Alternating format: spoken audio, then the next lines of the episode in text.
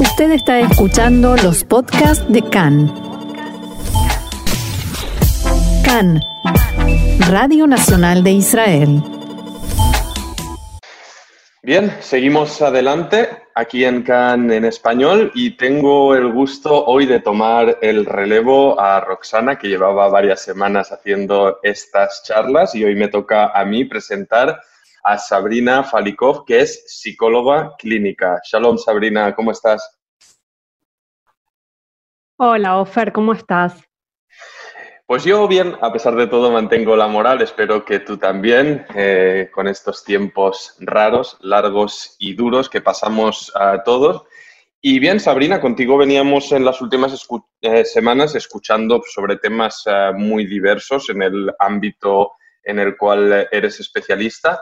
Y hoy nos vas a hablar de, pues, de una patología llamada alexitimia, que, bueno, antes de todo me gustaría que nos presentaras, nos describieras brevemente. Bueno, la alexitimia eh, es una condición psicológica eh, que impide al sujeto que la padece, digamos, la identificación, el control o la expresión de sus emociones.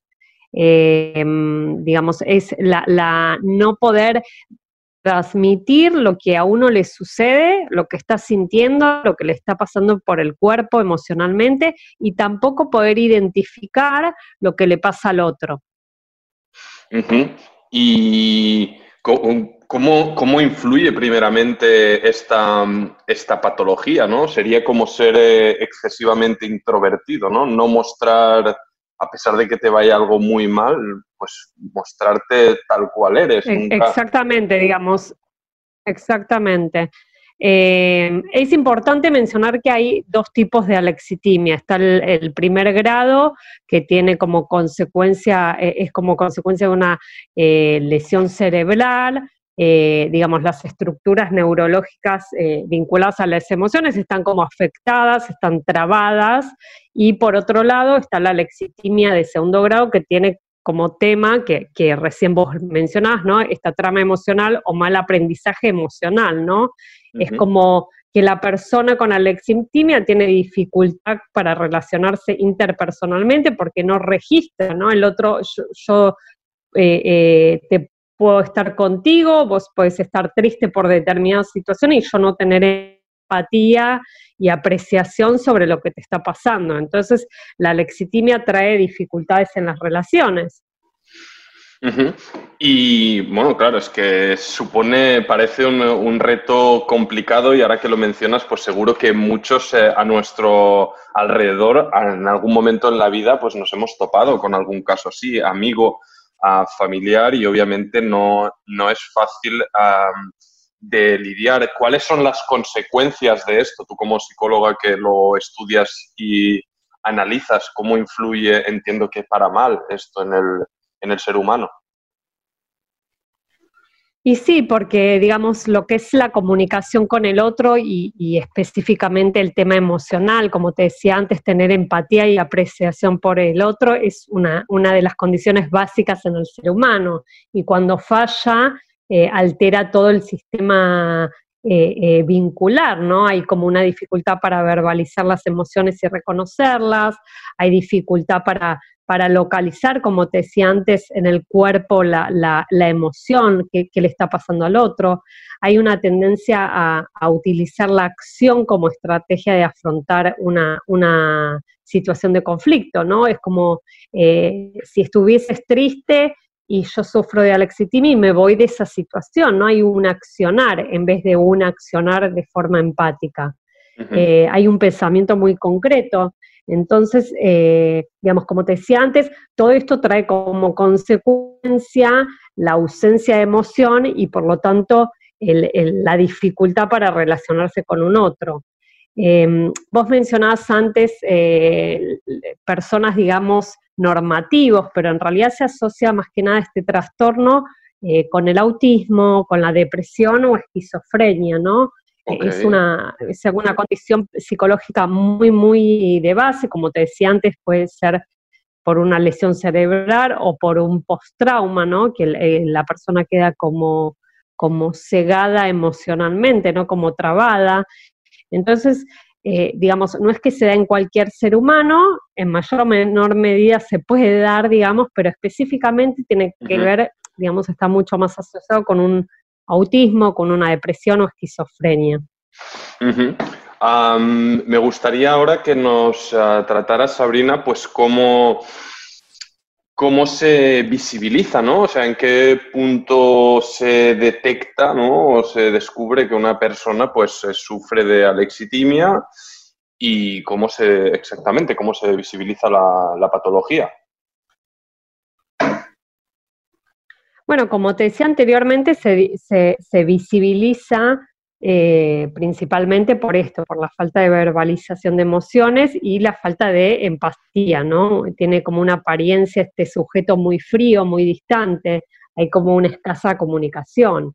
Eh, por ejemplo, el, paciente con alexitimia puede haber querido y no mostrar tristeza, ¿no? Estar apático, poco empático a la situación o mismo puede tener una pareja que le esté sucediendo algo, y la persona con alexitimia está trabado en esa emoción y no puede, digamos, visualizar lo que le está pasando al otro. Eh, ¿no? Hay como una, una incapacidad de ver al otro como un ser de emoción, de, sensación, y entonces está eh, trabado el vínculo, ¿no? Eh, e, el problema está, y ahora te cuento un poco acerca del tratamiento, es que la persona con alexitimia no da el primer paso, no es que se da cuenta, ¿sí? El sujeto o los sujetos que viven o conviven con esta persona sí se dan cuenta, pero no es el sujeto con alexitimia que se da cuenta porque justamente le falta, digamos, ese factor emocional. Y bueno, ya te has metido de lleno en, este punto, ¿no? En el tema del eh, tratamiento. Mm, no sé si existe algún tratamiento específico, hay varias maneras de pues, intentar lidiar con la, con la patología. tal vez nos podrías indicar si es que existe algún tratamiento que haya dado especiales resultados positivos. No sé, eh, preséntanos un poco todas las, todas las terrenos que existen.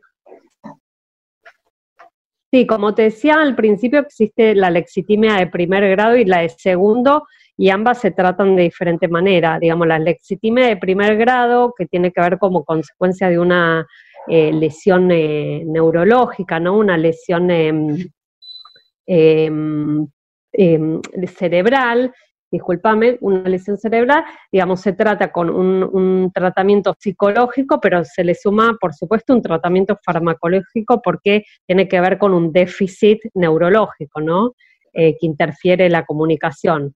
Ahora, la lexitimia de segundo grado, que tiene que ver con la lexitimia que se da luego de una experiencia traumática, por ejemplo, se trabaja mucho con el desarrollo de, de las capacidades y habilidades de la inteligencia emocional. ¿Esto qué quiere decir? Eh, en reconocer la emoción, ponerle un nombre, eh, cómo se identifica una emoción y luego trabajar en la, autorregulación emocional. ¿no? Con esto, en, palabras más, digamos, fáciles, es como reconocer si uno tiene una cara triste, qué quiere decir, eh, cuando estoy contento, cómo lo transmito, cuando estoy preocupado, cómo lo transmito, ¿no? Es como un entrena, sería como un entrenamiento de habilidades sociales y emocionales. Y entiendo que aquí, mm, mm, pues en, este, en estas nuevas reglas de comunicación, por así decirlo, de mostrar pues estas preocupaciones o temores, también eh, juega un papel fundamental a su entorno, el entorno cercano ¿no? de la persona que, que sufre esta patología, es decir, su familia. Sí, tal cual. E, es muy, es muy difícil eh, tener una, persona cerca con alexitimia porque, como te decía antes, eh, no vienen por su propia voluntad a, tratarse, no existe la motivación en ellos. Entonces, la pareja, familia o el entorno de esta persona tiene que saber identificar aquellos rasgos para poder decir, bueno, tiene un problema, hay que ayudarlo, ¿no? Em, es, muy, es muy común que, sean los familiares, digamos, quienes pidan, digamos, una sesión eh, terapéutica para poder tratar este caso, ¿no? Em, el, paciente con alexitimia o la persona con alexitimia, digamos, le cuesta dar el primer paso porque no lo reconoce, ¿no? No, no, reconoce esa problemática. Claro. Bueno, vemos que es una patología, una problemática bien eh, compleja. No sé si hay eh, algún dato, aspecto más, Sabrina, que quisieras añadir antes de terminar nuestra charla, algo que, algo relevante que falte añadir. No, eh, eh, es básicamente eso, ¿no? Me parece eh, importante, digamos, tratar, como bien decías al principio, hemos tratado hasta ahora muchos temas relacionados con el coronavirus y lo que está generando, y también es importante salirnos un poco de eso y dar lugar a otras patologías, ¿no? En el área de la psicología que es la mía, como para, para entender un poco, para trabajarlas, eh, digamos, hay, muchas cuestiones del coronavirus, de, esta situación de pandemia que se está dando, como la depresión, que puede derivar, no siempre obviamente, pero puede derivar en una lexitimia y está bueno, está bueno saber de qué se trata.